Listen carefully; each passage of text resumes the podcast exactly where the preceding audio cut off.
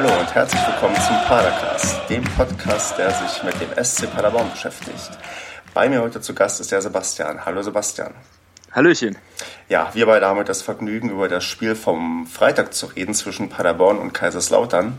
Bevor wir damit aber loslegen, erzähl doch erstmal, wer du bist, wo du herkommst, was dich mit Lautern verbindet und ja, was, wo man dich im Internet findet. Ja, also wie du schon gesagt hast, ich bin Sebastian, bin 28, komme aus Kaiserslautern und bin auch hier geboren, lebe und arbeite hier und bin dementsprechend quasi seit, seit ich Kind bin, FCK-Fan, gehe seitdem auch ins Stadion, habe seit langen Jahren auch eine Dauerkarte für die Westkurve in Kaiserslautern, ähm, wobei ich sagen muss, dass ich die nicht mehr allzu oft nutzen kann, weil ich auch beruflich oft auf dem Betzenberg bin. Ich bin Journalist, habe dementsprechend auch ähm, in diesem Bereich relativ viel mit dem FCK zu tun. Und ja, das zu meiner Person. Und äh, im Internet, genau, im Internet findet man mich äh, unter anderem bei Twitter, at Twitcheridoo. Und ich habe mit einigen Kollegen zusammen einen Blog, der sich rund um den FCK dreht und sich damit beschäftigt. Das ist der FCK-Blog. Unter genau dem Namen findet man das auch äh, bei Facebook und bei Twitter und natürlich auch online fck-blog.de und da bloggen wir seit 2007 eigentlich alles rund um den FCK, sind eigentlich auch quasi bei jedem Heimspiel auch akkreditiert, machen Spielberichte, machen Podcasts, haben auch schon ein, zwei Videopodcasts gemacht und ja, versuchen alles, was so rund um den FCK passiert, einzufangen. Das ist doch cool. Ich, mir ist sowieso aufgefallen dafür, dass ihr, also gut, klar, ihr seid ein Traditionsverein, den FCK gibt es lange, der hat irgendwie auch eine große Anhängerschaft. Aber auch, obwohl ihr in der zweiten Liga spielt, seid ihr echt gut vertreten. Also auch was irgendwie andere Angebote angeht. Irgendwie der Betze brennt ist mir dann irgendwie noch bekannt. Das mm, ist mm. das Betze Gebrabbel als Podcast. Das ist, da gibt es andere Zweitligisten oder auch andere Erstligisten, die deutlich schlechter aufgestellt sind. Von daher kriegt man von euch tatsächlich im Internet immer eine ganze Menge mit. Das stimmt auf jeden Fall. Das stimmt. Wir haben auch eine sehr aktive Fanszene, die auch vor allem bei Twitter relativ aktiv ist. Genau, es ist, ich, ich merke immer wieder in Paderborn, ähm, gefühlt wächst es immer mehr. Also mir ist letztens mal aufgefallen, dass ich doch erstaunlich viele Twitterer irgendwie auch so zumindest als Follower habe, die auch Paderborn-Fans sind, dass ähm, ich habe das Gefühl, dass wir da zumindest auch ein bisschen wachsen, weil man ja Paderborn immer auch vielleicht gerne zu Recht nachsagen kann, dass da die Fanszene nicht so groß ist, aber es, mhm. es wird zumindest gefühlt, merke ich im Internet, wird es zumindest bei uns auch besser, auch weil wir noch Lichtjahre vom FCK entfernt sind. Hm, wenn ich an den FCK denke, dann ist so einer meiner ersten, weiß nicht, Sachen, die ich mit dem Verein verbinde, die Meisterschaft 1997, 98, wo man irgendwie direkt ähm, nach dem Aufstieg Meister geworden ist. Warst du damals schon irgendwie FCK-Fan oder auch damals vielleicht sogar im Stadion? Du wirst ja dann damals ungefähr, weiß nicht, neun, zehn Jahre alt gewesen sein. Ähm, kannst du dich daran noch irgendwie bewusst erinnern oder hast du damit irgendeine gewisse noch Verbindung? Also ich war da, wie du gerade richtig gesagt hast, zehn Jahre alt, kann mich da auch noch sehr gut dran erinnern, war, also war noch in meiner Grundschulzeit. Ähm, es, also ich kann mich insofern noch sehr gut dran erinnern, als dass wir einfach richtig, richtig krass gefeiert haben, äh, als dann der der Titel wirklich äh, da war und halt eben einfach die ganze Stadt auf den Beinen war und es gibt hier halt so den, den Rathausplatz, wo quasi das Rathaus in Kaiserslautern steht, wo dann solche Titel, wenn es denn mal wieder welche gibt, was jetzt schon länger nicht mehr der Fall war, gefeiert werden. Und da hat man sich halt versammelt, da habe ich mich mit Freunden getroffen damals schon und da haben wir einfach gefeiert und hatten einfach einen sehr, sehr, sehr schönen Tag und ich kann mich natürlich auch noch an das ein oder andere Spiel erinnern und ähm, ja, also das äh, hat man schon auf jeden Fall noch im Gedächtnis, auch wenn man da noch relativ klein war, auf jeden Fall. War das denn so mit einer der schönsten Momente für dich oder hattest du jetzt spontan irgendeinen Moment, der noch ein viel, viel größeres Highlight war für dich? Mm, der schönste FCK-Moment war es nicht. Das kann man auch ganz einfach so erklären, dass ich finde, je bewusster man das wahrnimmt, und das ist ja, glaube ich, der Fall, wenn man ein bisschen älter ist auch, hm. desto eher schraubt sich sowas ins Gedächtnis. Also es gab wirklich ähm, auch noch viele andere Momente, die sehr, sehr schön waren. Natürlich damals, als wir den ähm, äh, es geschafft haben, am letzten Spieltag quasi nicht abzusteigen in die dritte Liga gegen Köln, damals das Spiel, war schon sehr, sehr emotional und ähm, da war ich damals sogar noch mit Krücken im Stadion und äh, kann mich noch sehr gut dran erinnern. Ich stand da mit Krücken in der Westkurve und da konnte man quasi kaum zehn Zentimeter sich bewegen, so voll war es da. Und äh, eine sehr äh, lustige Erinnerung ist, als dann das erste Tor fiel, ähm, bin ich natürlich einmal quer durch den Block geflogen, wie das oft passiert, wenn ein Tor ja. fällt. Und dann habe ich natürlich meine Krücken verloren und eine habe ich dann relativ schnell wiedergefunden und die andere kam dann irgendwie fünf Minuten später, so von zehn Reihen oben drüber, wieder nach unten zu mir gewandert. Ich habe sie immerhin wiederbekommen, das war schon mal sehr viel wert. Aber das war schon, also das beschreibt einfach, wie, wie, wie groß die Emotionen da waren. Es war einfach alles in dem Moment scheißegal. Du hast dich einfach gefreut und bist da rumge rumgeworfen worden durch den Block. Es war aber einfach egal, weil wir hatten ein Tor geschossen und es, es war klar, irgendwie an dem Tag packen wir es, wir steigen nicht ab. Ähm, also das auf jeden Fall ein sehr großes Highlight und eine Sache, die ich auch noch betonen muss, obwohl die sportlich gesehen eigentlich gar nicht so super war, das war damals, als wir Relegation gegen Hoffenheim gespielt haben um den Aufstieg und der dann leider im Endeffekt Hoffenheim gewonnen hat und nicht mhm. abgestiegen ist und wir in der zweiten Liga geblieben sind.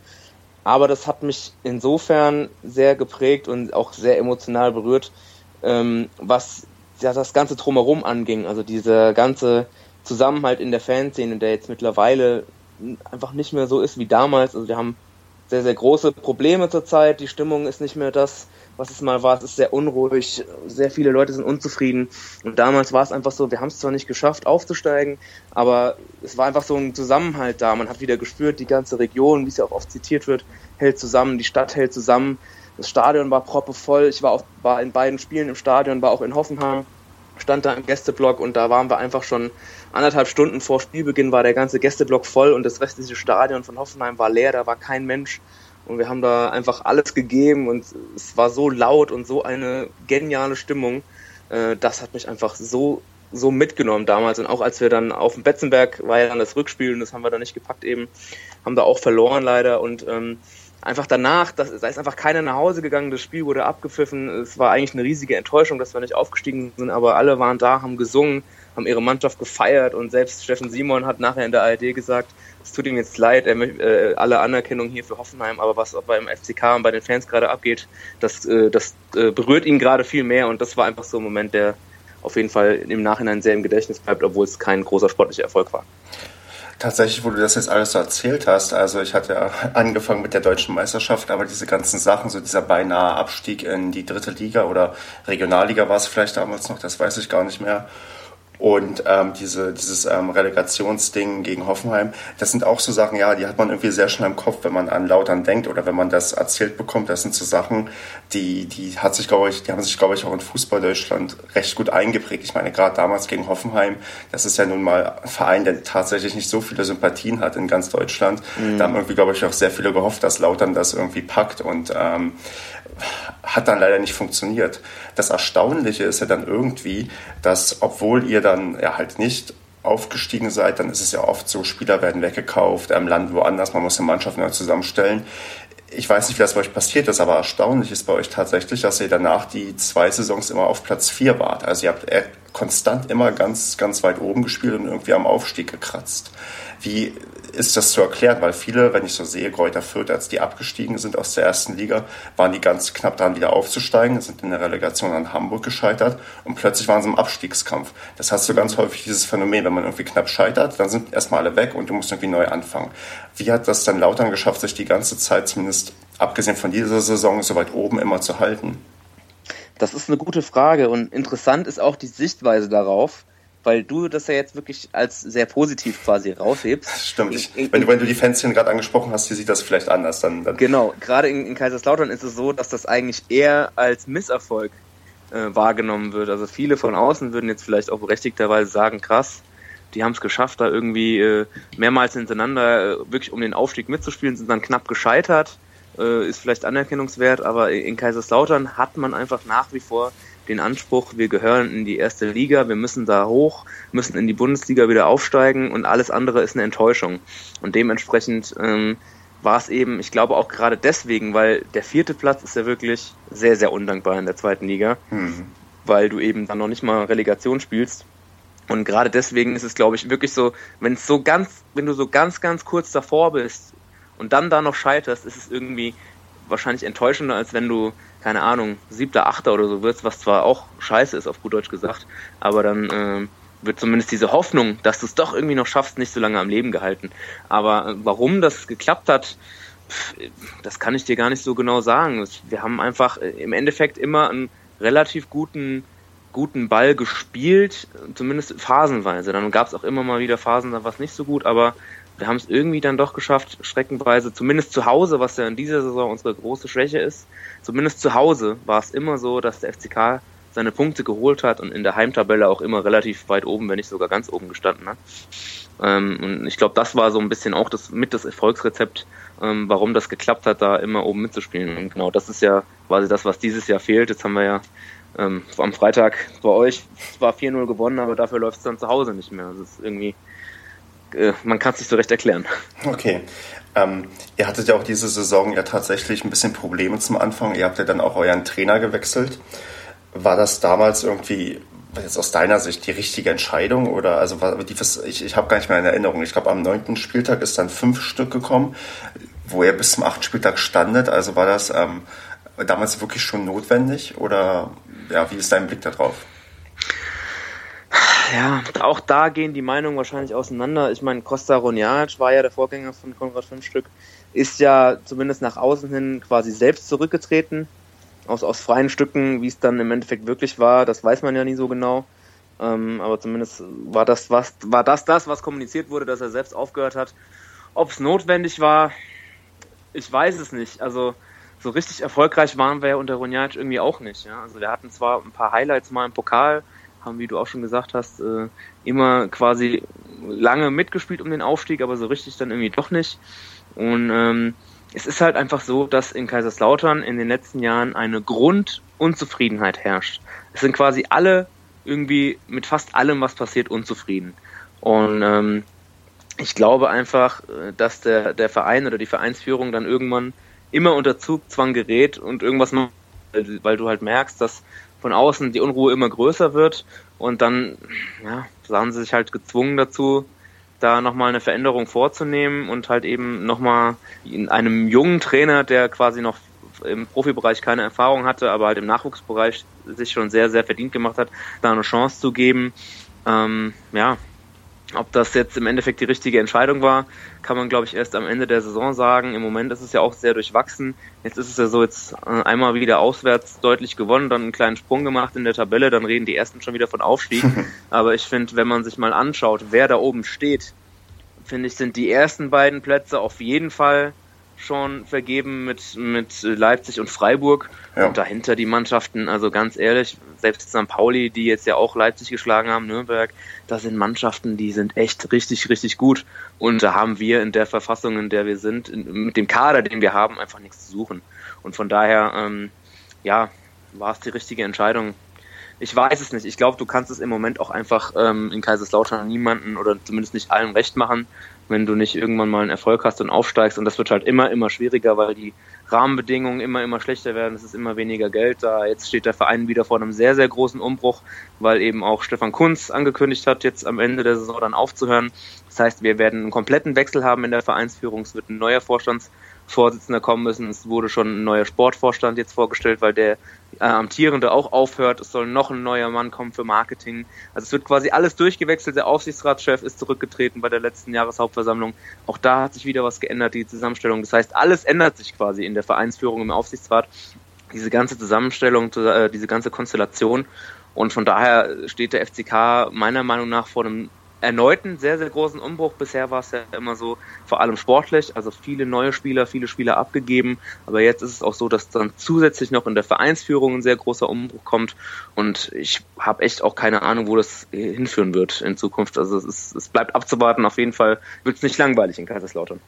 Das ist doch zumindest auch eine gute Nachricht. Und ähm, wer weiß, es ist ja mal tatsächlich fraglich, wie dann irgendwie auch so ein Umbruch funktioniert und wie nicht. Ich meine, es kann genauso gut sein, dass man plötzlich wieder souverän oben mitspielt oder ganz unten reinrutscht. Das, mit Umbrüchen kenne ich mich diese Saison sehr gut aus. Ich, ich habe die, ich wollte gerade sagen, habe eine ganz schlechte Erfahrung gerade damit gemacht, aber das, das, das wird ja vielleicht auch. Man wird auch ein Elfenberg erst, naja, entweder in einer Woche bewerten können oder vielleicht auch noch am Ende der Saison. Da, da sind wir gespannt. Nee, um jetzt mal die Brücke zu unserem Spiel zu schlagen, da bietet sich eigentlich eine Person an, und zwar Patrick Ziegler. Mhm. Der ist nämlich von uns ähm, zu euch gewechselt. Mhm. Bevor ich frage, wie er sich bei euch macht, ähm, kann ich dir ja mal kurz sagen, wie ich oder gefühlt auch einige andere über Patrick Ziegler denken. Der war ja. bei uns in der hat manchmal im defensiven Mittelfeld gespielt oder in der Innenverteidigung. Und in der Innenverteidigung hatte ich quasi immer Todesängste, dass irgendwas schief läuft, weil er irgendwie für einen Totalaussetzer immer gut war. Also ich erinnere mich an, den, an das Spiel gegen den HSV zu Hause, wo wir in der ersten Minute den schnellsten Elfmeter aller Zeiten kassiert haben, weil ähm, Patrick Ziegler im Strafraum da wirklich jemanden halt auch zurecht, also wirklich gefault hat und das auch ein Elfmeter war. Hat er mhm. diese Aussetzer bei euch auch gezeigt oder ist, hat sich das gewässert? Ich muss ehrlich sagen, ich konnte mir über Patrick Ziegler noch nicht so wirklich ein richtiges Bild machen. Im Moment ist er ja auch verletzt, mhm. ähm, hat auch nicht alle Spiele gemacht. Ähm, es ist für mich so ein bisschen, also ich, ich, Patrick Ziegler ist für mich weder positiv noch negativ aufgefallen. Also der hat wie alle äh, auch mal schlechtere Spiele gemacht, ganz klar, aber davon haben wir diese Saison auch einige ähm, hinter uns und von daher, ähm, ich kann im Moment nicht wirklich sagen, ob er eine Verstärkung für uns ist oder nicht ich habe quasi keine wirklich solide Meinung über Patrick Ziegler, weil ich ihn einfach noch viel zu wenig habe spielen sehen, mhm. um mir da wirklich eine fundierte Meinung bilden zu können. Aber ähm, gut, das, was ich gesehen habe von ihm, ja, das war, war in Ordnung, aber jetzt auch nicht so, dass ich irgendwie in Jubelstimme ausbrechen würde. Ja, okay. Ja, sonst, ich meine, ich, ich, jetzt kommen wir auch mal zu unserem Spiel. Also nee, bevor wir richtig zu unserem Spiel kommen, können wir noch kurz über die Historie reden. Für mich ist Kaiserslautern so ein Angstgegner. Also die, die Bilanz, die man liest irgendwie zwischen unseren beiden Vereinen, ist aus Paderborner Sicht echt schlecht. Wie mhm. geht man denn oder wie bist du denn vor dem Spiel an das Spiel herangegangen? Dachtest du, okay, entweder, also, es gibt irgendwie zwei Möglichkeiten. Du denkst, okay, Paderborn, die sind gerade richtig schlecht. Das heißt, wir mhm. dienen entweder als Aufbaugegner oder wir machen das, was wir sonst auch machen. Wir besiegen die einfach. Was war denn vor dem Spiel so deine, deine Stimmung, die du hattest?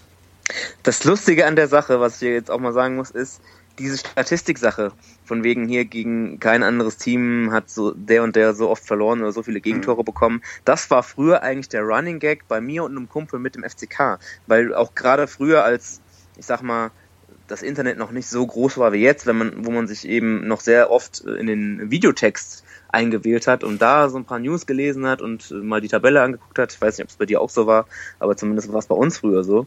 Und da stand dann auch immer so, gegen keine andere Mannschaft hat Kaiserslautern irgendwie auswärts so oft verloren, so viele Gegentore bekommen. Und zwar immer total negativ. Und jetzt bei dem Spiel ist mir auch aufgefallen, als ich mir die Statistik angeguckt habe, ich glaube, wir haben, glaube ich, noch nie verloren gegen Einmal. euch. Ein einziges einmal, Mal, ja. als und wir aufgestiegen sind. Genau, und ansonsten sah es irgendwie echt immer gut aus. Und da muss ich echt schmunzeln, dass es echt mal eine Statistik gibt, in der wir wirklich die Nase vorne haben. ähm, von daher, aber ich, ich gebe auch nicht so viel auf diese Statistiken, weil ähm, für mich war auch klar, ihr steht ja auch so ein bisschen mit dem Rücken zur Wand. Und für mich ist auch klar, dass ihr eigentlich, also ich finde, Paderborn, äh, da ist es ist momentan aus meiner Sicht eine sehr undankbare ähm, Situation, für den Verein, für die Spieler, weil sich alles irgendwie so ein bisschen auf Effenberg konzentriert. Ja? Es ist irgendwie, auch in den Medien, man liest immer Effenberg hier, Effenberg da, fliegt Effe jetzt, fliegt er nicht, was macht Effe? Und es, es geht irgendwie so gar nicht so wirklich um, um den Verein, sondern es geht immer so ein bisschen um Effe und alles konzentriert sich auf ihn. Und ich, ich empfinde das so, dass es für, für euch, für den Verein, vielleicht auch für die Fans so ein bisschen eine undankbare Situation ist. Und von daher ähm, im Vorfeld war es einfach so, dass man, auch wenn man so gelesen hat, was die anderen FCK-Fans so schreiben und denken oder sich unterhalten hat, viele hatten auch einfach so Bock, dahin zu fahren und zu sagen, okay, wir gewinnen jetzt und sorgen dafür, dass Effe fliegt, ja. Weil Effe ist äh, einfach auch kein besonders beliebter äh, Mann auf dem Betzenberg, hat mhm. sich damals ja auch ähm, mal eine Entgleisung geleistet und einen seiner berühmten Stinkefinger in Richtung Westkurve ähm, gehoben und spätestens seitdem ist er äh, natürlich da nicht sehr beliebt und von daher ist es dann so, aber es ist halt tatsächlich so, dass man sagt, okay, wir fahren dahin und schießen Effe weg und nicht, okay, wir fahren dahin und schießen jetzt irgendwie Paderborn weg. Das ist das, was ich meine, weil sich halt alles irgendwie so auf diese Person Stefan Effenberg konzentriert. Mhm. Aber im Endeffekt, zumindest ich gehe in, in letzter Zeit in kein Spiel rein und denke mir, okay, das müssen wir jetzt gewinnen. Ich habe da die Erwartung, da geht was, weil hier Paderborn steht so weit unten, wie auch immer, weil einfach der FCK auch zu unkonstant war in den letzten Jahren. Gut, gerade diese Saison ist es so, dass wir auch auswärts deutlich besser sind als zu Hause. Von daher kann man sich bei den Auswärtsspielen eher mal was erhoffen. Aber jetzt, dass ich irgendwie gedacht habe, okay, bei euch läuft's nicht, wir fahren dahin und nehmen da locker die Punkte mit. Also diese Einstellung habe ich eigentlich nie. Natürlich hofft man das, ist ja klar. Sonst bräuchte man ja auch irgendwie die Spiele nicht mehr gucken, wenn man nicht hoffen würde, dass der Verein gewinnt. Aber ähm, ich äh, bin da, ähm, habe hab das mit relativ gemischten Gefühlen gesehen. Ja, es, es ging ja dann auch irgendwie tatsächlich ganz gefühlt erstmal gut für Paderborn los. Ich hatte ich, ich war tatsächlich vor dem Spiel auch so ein bisschen optimistisch, was mir tendenziell eher schwer fällt. Ich bin immer so, weiß ich nicht, ich gehe immer sehr negativ an, an Spiele heran, gerade bei so einem FCK-Spiel, wo ich dann dachte, ah, ja, das, weil dann hatte ich noch irgendwie gesehen, wie du halt schon meintest, dass ihr auswärts echt gut seid. Ihr wart irgendwie vor dem Spiel Fünfter in der Auswärtstabelle und das ist dann immer so ein, ja, man hätte lieber, dass ihr Fünftletzter seid, wenn ihr dann irgendwie gegen uns spielt, aber sowas dann halt nicht. Aber wir hatten ja, glaube ich, schon nach fünf Minuten irgendwie den ersten Pfostenschuss und mhm. bezeichnend für das ganze Spiel war irgendwie auch, dass Paderborn hochkarätige Chancen hatte. Müller, euer Torwart, hatte einmal exzellent irgendwie aus kürzester Distanz mhm. gehalten. Das ist so, das war echt, also für einen Paderborn-Fan echt hart. Ich mhm. weiß gar nicht, also als du das dann, ähm, wie hast du das Spiel dann gesehen? Hast du es auf Sky gesehen oder ähm, warst du in Paderborn?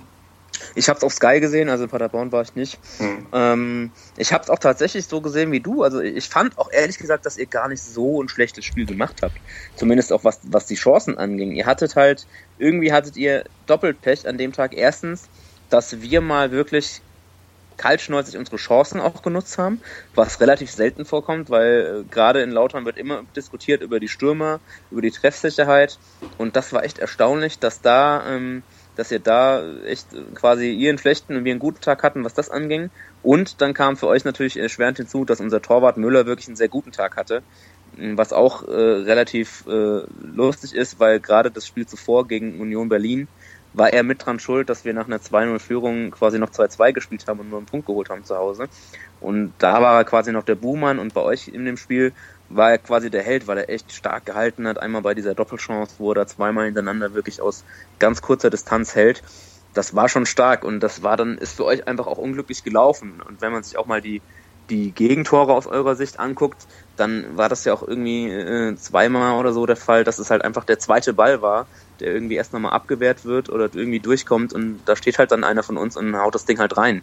Also das ist halt schon ähm, für ja. uns natürlich super, dass es klappt, aber für euch auch irgendwie, ich weiß nicht, das ist so, äh, es hat ja auch mal ein berühmter Fußballer gesagt, hast du Scheiße am Fuß, hast du Scheiße am Fuß.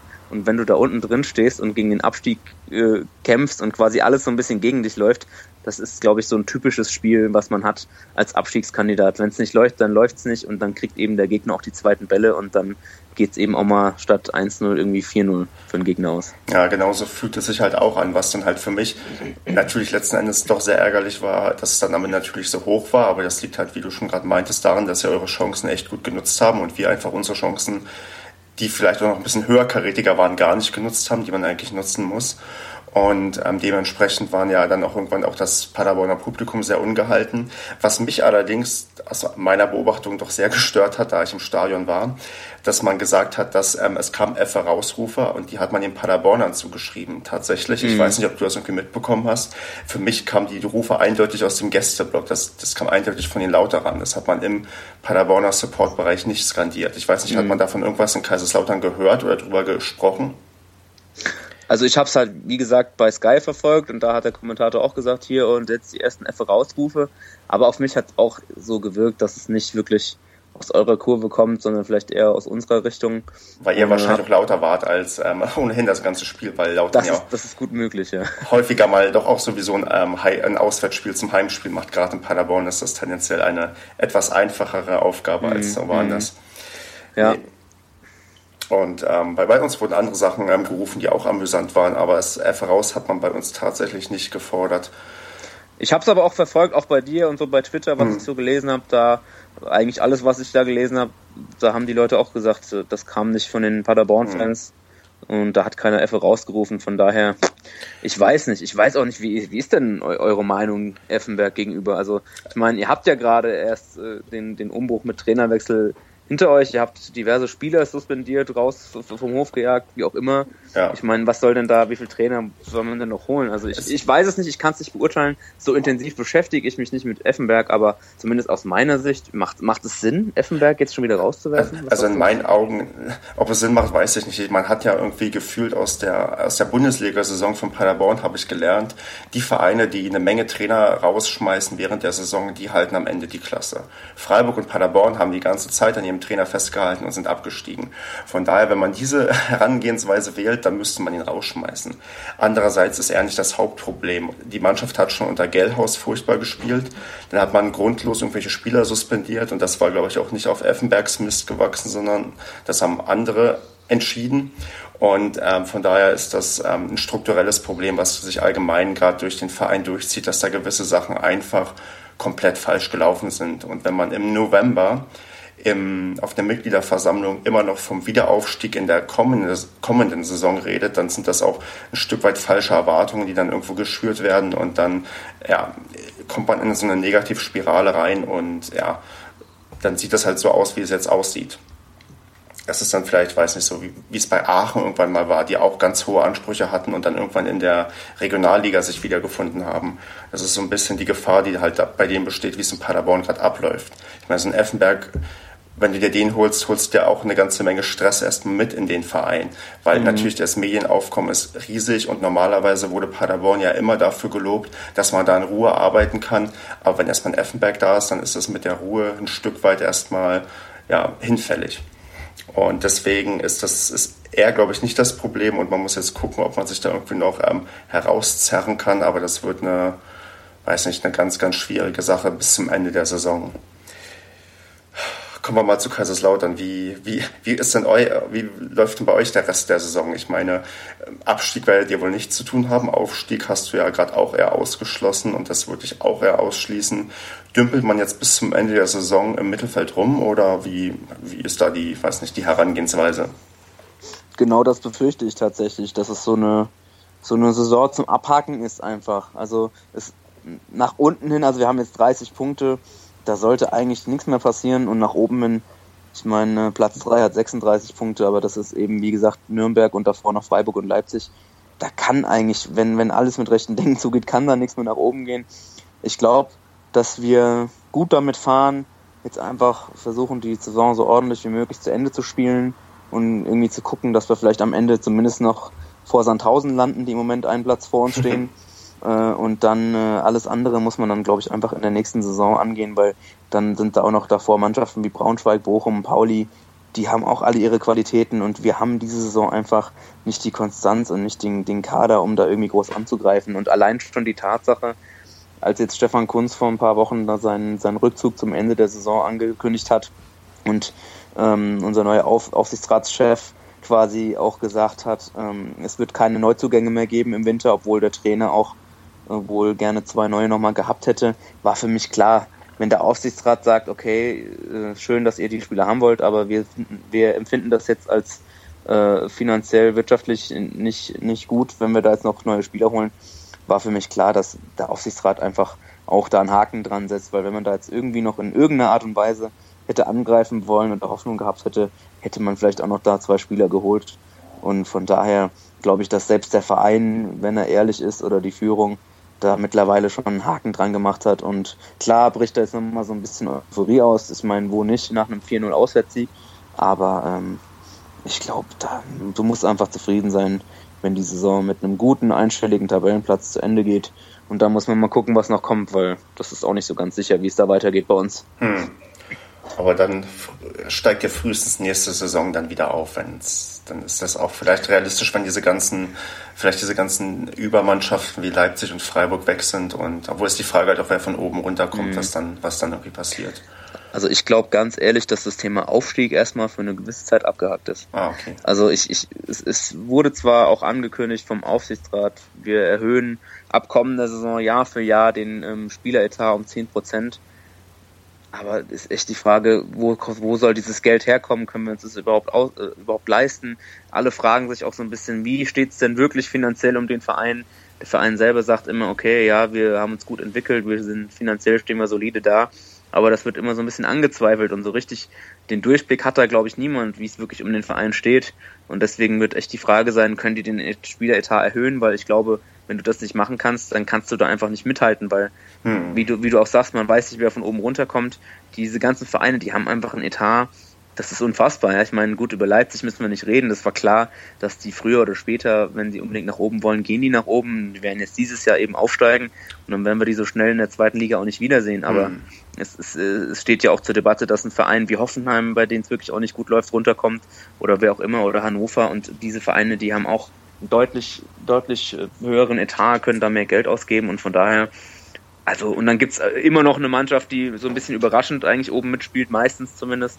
Also ich glaube wirklich, dass wenn sich da nicht irgendwie auf einmal ein Sponsor auftut oder ein Gönner, der uns da ein bisschen äh, mit Geld aushilft, kann ich mir nicht vorstellen, dass es in absehbarer Zeit wieder um den Aufstieg geht. Ich würde mich natürlich freuen, wenn ich mich irre, aber ich kann es mir nicht vorstellen. Ja, ihr müsst dann halt vielleicht die Überraschungsmannschaft sein, die wir dann vor zwei Jahren oder so waren. Dann, dann kann man da vielleicht ähm, wieder was machen. Da hast du schon recht. Also das ist, es ist ja sowieso schwierig, in die erste Liga irgendwie erstmal hochzukommen und ähm, das, die ganze Finanzsituation in, in, ja, im, Fußball, die, die ist ja irgendwie hinlänglich bekannt, dass es dann beliebig schwierig werden kann, irgendwo mal hochzukommen oder sich überhaupt irgendwo zu halten. Also Mhm. Ja. Bevor ich dich jetzt frage, ähm, was, wie, was du glaubst, was mit Paderborn passiert, habe ich erstmal noch eine Bitte. Ich hätte gerne, wenn ihr in drei Spieltagen gegen 1860 München spielt, dass ihr gegen die auf alle Fälle gewinnt, damit wir uns die vom, vom Leib halten, dass die nicht zu äh, auf uns aufschließen. Aber unabhängig davon, was meinst du denn? Paderborn hat jetzt, also falls du dazu was sagen möchtest, also Paderborn hat jetzt sechs Punkte Abstand zum direkten nicht, also zum direkten Klassenerhalt, weil Düsseldorf heute gewonnen hat, kann man diese sechs Punkte noch holen, wenn man so schlecht ist. Also Paderborn hat nach 21 Spielen 17 Punkte. Das ist aus deiner Erfahrung, du hast tendenziell eher Abstiegskampf in der ersten Liga mitgemacht, aber wie, wie hört sich diese Zahl für dich an? Das ist schon eine Ansage auf jeden Fall. Ich habe mir auch jetzt, während du gerade gesprochen hast, diese Tabelle nochmal angeschaut. Das sieht schon nicht so gut aus, aber mein Gott, ich meine, wir hatten damals auch, ähm, als wir es noch geschafft haben, nicht in die dritte Liga abzusteigen, acht Punkte Rückstand und haben es irgendwie auch noch hingekriegt, ähm, da nicht abzusteigen. Von daher, ähm, ich meine, warum nicht? Ich werde es auch gerne weitergeben, dass wir gegen 1860 auf jeden Fall gewinnen. Ich glaube, das ist auch im Interesse der Fans. Ich muss dich allerdings darauf hinweisen, dass wir zwar eine etwas eingeschlafene, aber nach wie vor eine Fanfreundschaft haben mit dem TSV 1860 München und die Lautern-Fans und die Münchner Fans von den Löwen sich äh, eigentlich relativ gut verstehen und sich auch gegenseitig immer sportlichen Erfolg wünschen, solange sie nicht gegeneinander spielen. Das heißt, ich glaube, dass wir die Punkte gegen die Löwen zwar gerne mitnehmen würden, aber ansonsten glaube ich, dass die meisten Lautern-Fans eher den Löwen die Daumen drücken werden, wobei es bei denen ja noch übler aussieht. Die haben ja nochmal drei Punkte weniger als ihr. Von daher, ähm, ja, also wir werden euch den Gefallen hoffentlich tun und gegen die Löwen gewinnen, aber ansonsten, ja. Genau, was ist dein Tipp? Spielt Paderborn und Lautern in der nächsten Saison noch in derselben Liga? Puh, das ist schwierig. Das ist echt schwierig. Also, ähm, ich, ich weiß, wenn man sich auch mal so anguckt, wer noch davor steht, ne, also gut, FSV Frankfurt ist jetzt so eine Mannschaft, da sage ich auch ganz ehrlich, auf die kann ich auch gerne verzichten. Also die FSV Frankfurt-Fans mögen es mir bitte nachsehen, aber mit dem FSV Frankfurt kann ich auch nicht so viel anfangen, aber davor ist dann auch schon Düsseldorf, Bielefeld, Union Berlin. Ja, die sind quasi, also ab Bielefeld, die sind durch, zehn Punkte ja, aufzuholen. Die sind quasi auch schon durch, also puh. Also es geht halt, nur Relega ich, geht halt nur Relegation und da wartet ja. dann vielleicht ähm, Sonnenhof Groß Asbach und das ist ein, ein Vergnügen für alle wahrscheinlich. Das wird auch Top-Einschaltquoten bringen. Auf jeden Fall. Ja, also ich denke, Relegation ist auf alle Fälle, äh, ist auf alle Fälle aber auch machbar. Ja? Also den direkten Klassenerhalt äh, zu sichern, das wird sehr schwer.